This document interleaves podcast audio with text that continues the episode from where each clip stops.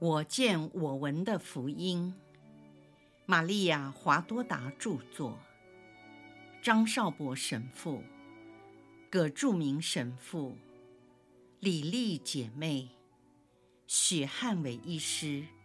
联合翻译。第三册：耶稣光荣的复活至圣母蒙召升天。第六百三十二章，耶稣在不同的地方显现给不同的人。六，耶稣显现给加里勒亚的一位妇女，并复活了她的亡夫。弯弯的新月快要下山，余光正逐渐隐退到山峰的背后。光线也越来越弱，顷刻之间，辽阔的原野一片漆黑。有个路人走在小径上，经过宽广的田野。他手上提着一盏古早的油灯，这是运货的马车夫习惯用的照明工具。灯罩不是玻璃做的。说到玻璃。似乎在当地和当时，是一种罕见的东西。我华多达在任何地方都还没有见过用玻璃做的餐具或杯子，连窗户都不是。但代替玻璃的是榆木或是昂贵的羊皮纸。虽然透光度不佳，亮度也有限。但当月光消失后，这油灯的亮度大增，在黑暗的乡间，成为路上跳跃的光点。那提灯的路人继续不断前进，地平线的远处逐渐有些发亮。黎明将至，但光线还是有限，所以微弱的提灯仍然发挥了作用。前面的小桥边坐了一个人，是在等人还是休息，不得而知。这人身披斗篷，将头和脸部都给遮住了。那位提灯的行人正往小桥的方向前进，当发现前面有人时，便停了下来，心中盘算着是否继续往前走。或是绕道而行，因为可以穿过桥下水浅的溪流，河床上又有许多鹅卵石和一些宽大的石块，可以徒步走过。那坐在桥边栏杆上的路人，只不过是坐在一棵未经爆制的树干，还可以看到白绿的树皮。当他抬起头，看到那人静止不动，于是站了起来，并向他说：“不必害怕，走过来，我是个好同伴，不是强盗。”由于黎明和油灯的光线不足，看不清那人的脸，但我华多达从说话的声音可以认出他是耶稣。然而，那静止不动的路人还在怀疑。耶稣继续说：“女人，你来吧，别怕，我们可以共同走一段路，保证对你有好处。”这时我才知道对方是个妇女。那妇女被耶稣温柔的声音，以及一股神秘的力量所牵动和吸引，他摇着头往前走，还喃喃自语地说：“对我而言，已经没有什么好事了。”他们并肩走在只容两人而行的窄路上，天开始亮了。道路的两旁，一边是成熟等待收割的麦穗。另一边是束好的麦捆，麦田显得光秃秃的。可诅咒的麦田和麦穗。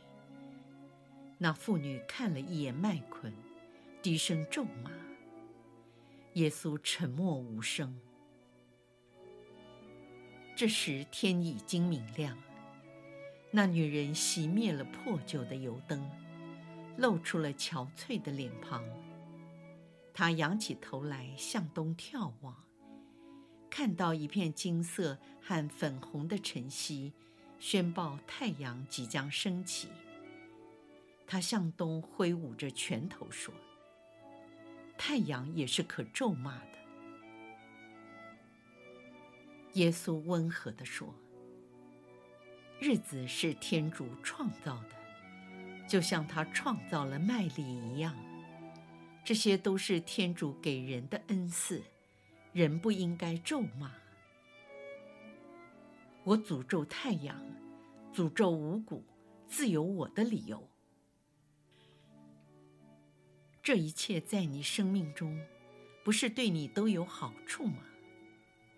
太阳使五谷丰收，成为你的日用粮；葡萄成熟，可酿美酒；园中所有的青菜蔬果，田野滋长青草，成为牛羊的饲料，让它们壮硕肥大，好供你鲜奶、肉类、皮毛，来解决生活上的需要；而五谷。难道没有供你和子女、丈夫以及父母所需要的日用粮吗？那妇女的眼泪有如溃堤，她痛哭失声说：“我已经没有丈夫，是太阳杀死了他。他每天去打零工，由于我们有七个孩子，仅有的那一点财产。”为了一家十口总是不够。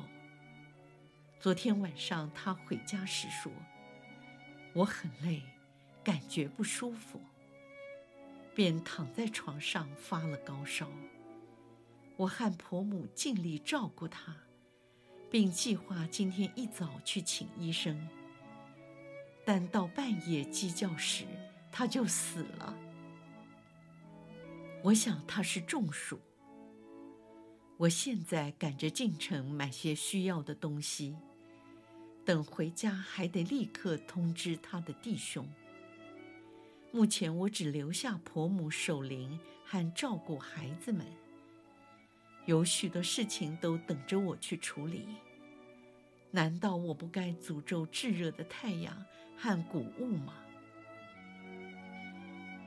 刚开始时，他显得拘谨和保留。话不多，让我华多达没有联想到她是个女性，还是个不幸的女性。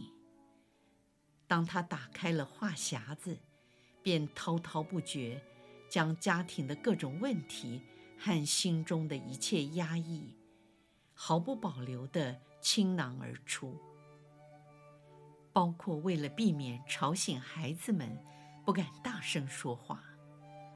爱情的回忆，对未来的畏惧，家庭的生计，以及将成为寡妇的心境，环境的适应，这一切像暴涨的河水，都宣泄了出来。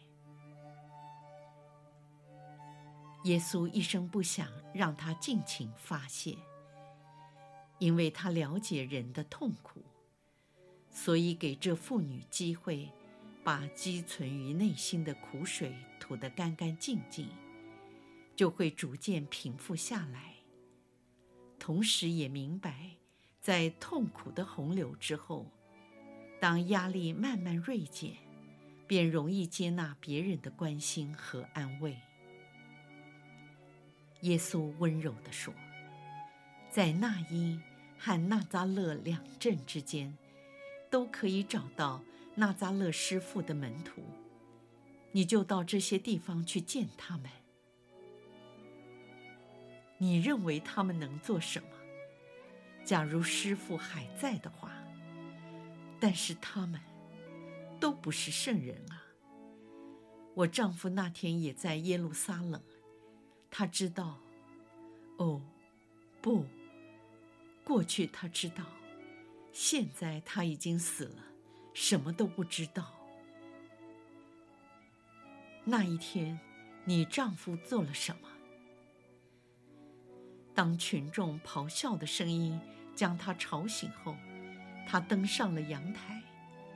当时他的弟兄们也在。他看见了师傅被解送到总督府，便和其他的加里勒亚人跟随了他，直到师傅死在山上。当时我的丈夫和其他的人被认出是加里勒亚人时，群众曾向他们投石块，强迫他们退到山下，但是他们没有退缩，一直到最后事情结束才离开那里。现在我的丈夫却死了，由于他对师父曾有过这份真情，我很想知道他现在是否已经安息。耶稣对他的愿望没有给予及时的回应，但他说：“那天在各尔各达，他一定看到了其他的门徒。难道所有的加里勒亚人都和你丈夫一样吗？”哦，不，许多包括纳扎勒人在内，也曾公开侮辱了耶稣。这是大家都知道的事，真是奇耻大辱。如果这些人包含纳扎勒人在内，都没有对他们的耶稣表现出应有的爱情，而事后也都获得了他的宽恕，甚至在他们当中，还有些将成为圣人，难道你对耶稣所有的门徒的审判，比天主更严厉吗？凡是宽恕别人的，天主会宽恕他们更多。良善的师父已经不在了，更不会在这里，而我的丈夫也死了。耶稣说：“师父已经授权给他的门徒，凡师父所做的事。”门徒也能做，我愿意相信，但是只有耶稣才能起死回生，唯有他。你没有读过厄里亚先知曾复活了扎尔法特一位寡妇的儿子吗？我郑重告诉你，厄里亚是位大先知。但是救主的仆人们，耶稣都给了他们更大的权柄，因为他曾死过而又复活了。他是真天主的儿子，降生成人，为了救赎人类。他在十字架上时已赦免了他们的罪，以他天主性的无限智慧，看到他们有真诚悔改的心。因此，他在复活后再次宽恕了他们，并且圣化了他们，赐给他们圣神，使他们的言行堪当做我的代表。目的就是要普世人类，在我离开这个世界之后，不会感觉孤单。那妇女这时惊愕地倒退了一步。她把头巾往后拉了一下，好能看清身边的这位同伴，但仍然认不出耶稣的身份来。他以为听错了，便不敢再多话。你还怕我吗？刚开始你以为我是强盗，会抢劫你怀中藏着用来购买殡葬用品的钱。所以你害怕是有道理的。现在你怕知道我是耶稣吗？我不就是那位只给不取、只救不毁的耶稣吗？女人，回家去吧。我就是复活，我就是生命。香料和链布，你的丈夫已经都不需要了，他不再是个死人，因为我已经战胜了死亡。我赏报那些信靠我的人。你回去吧，回到你的家，你的丈夫活过来了。凡信靠我的人，绝不会失掉他们的赏报。说完，举手降服了他。耶稣准备离开。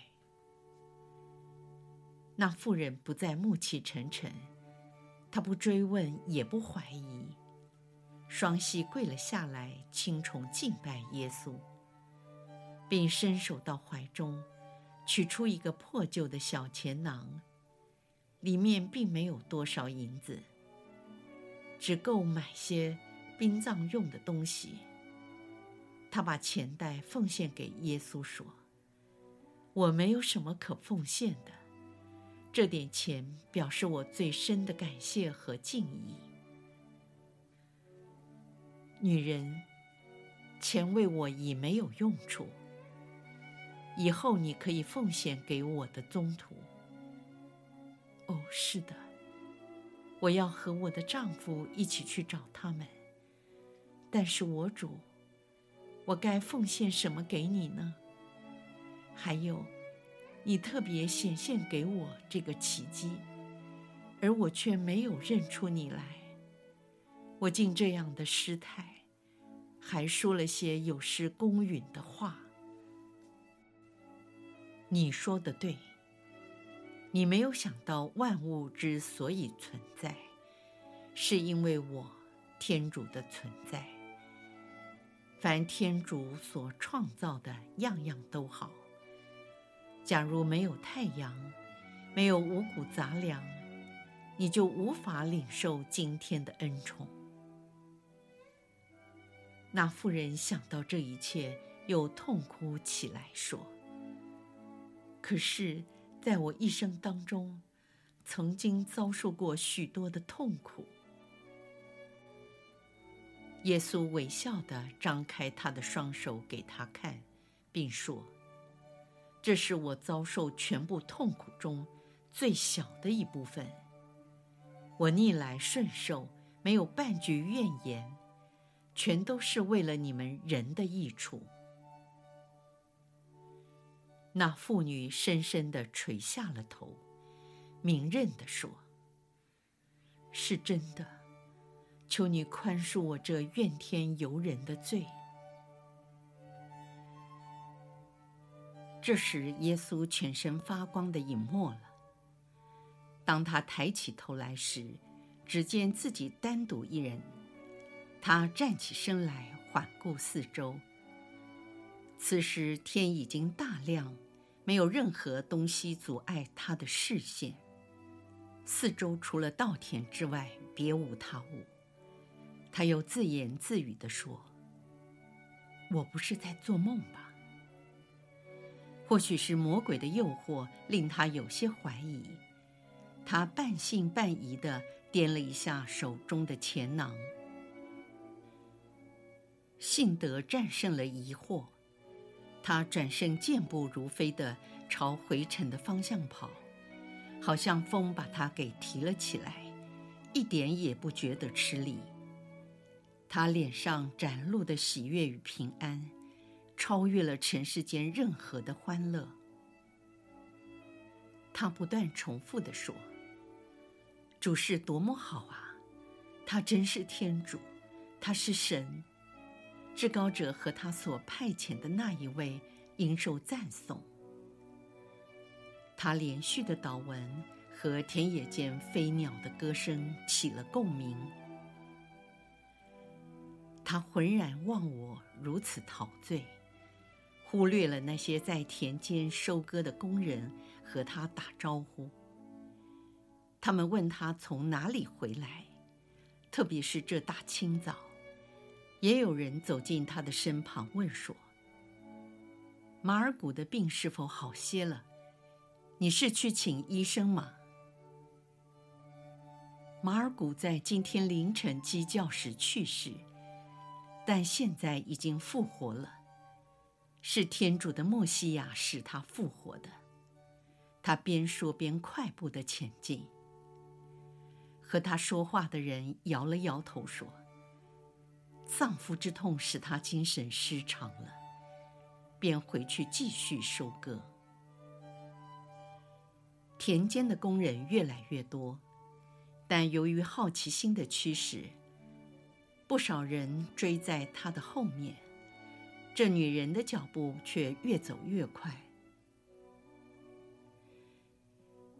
她飞奔来到那狭小、孤零零、矗立在空旷的平地中间，一座简陋的矮房。她迫不及待地走进去。双手紧压在胸前。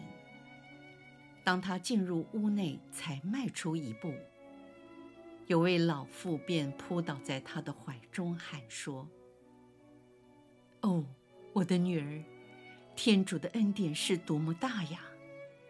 你打起精神来吧，女儿，我要告诉你，这是多么伟大、多么幸福的事，母亲。”我知道马尔谷活起来了，他人在哪里？你知道了？你怎么知道的？我在路上遇到了主。刚开始我没有认出他来，但他跟我说了话，然后在他认为适当的时候，他说：“你的丈夫活过来了。”他是什么时刻活的？我打开窗户，想看太阳投射在无花果树上的第一道光芒。忽然听到背后有人伸懒腰，大喘了一口气，好像从睡眠中醒来。我大吃一惊，看见马尔古坐了起来，把盖在他脸上的被单掀开，两眼瞪着直往上看，有一种很特别的表情。然后他看着我说：“母亲，我被治愈了。”我差点昏了过去，他过来支撑着我。后来他才明白自己曾经死去，但什么都不记得了，只记得我们把他放在床上，然后就什么都想不起来，直到有位天使。或看似天使的人，很像纳扎勒的师傅，向他说：“起来吧。”他便坐了起来。正是太阳大放光明的时刻。那正是耶稣向我说：“你丈夫活过来的时刻。”啊，母亲，这是多么大的恩典！天主是多么的爱我们啊！这时，许多来到他家里的人，看到婆媳两人在一起拥抱和流泪，都以为马尔古已经死了。当马尔古听到外面说话的声音，他安详地抱着老幺，还有其他的孩子拉着他的衣服一起出来。他向那些人大声地说：“我在这里。”让我们赞颂天主吧！来的人将马尔谷团团围住，问长问短。他们各持己见，这也是人之常情。有的人相信他是真的复活了，但大部分的人都说他只是暂时失去了知觉，不是真正的死亡。有的人认为基督显现给拉黑尔，但也有人说是一派胡言，因为耶稣已经死了。更有人说，耶稣复活了，但是他愤愤不平，这也是应该的。他不会再给这些钉死他的人民显什么奇迹了。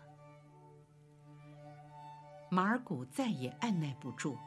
他说：“随便你们怎么说，但是不要在这里说，因为就在这里，我主耶稣真的使我复活了。”他又说：“离开这里吧，你们这伙不信的人，愿上天开启你们的明悟，好使你们相信。但现在你们走吧，好让我们安静一下。”便将他们推了出去，把门关上了。马尔谷将妻子拉黑尔和母亲搂在怀中，说。纳扎勒离这里不远，我要去报告这个奇迹。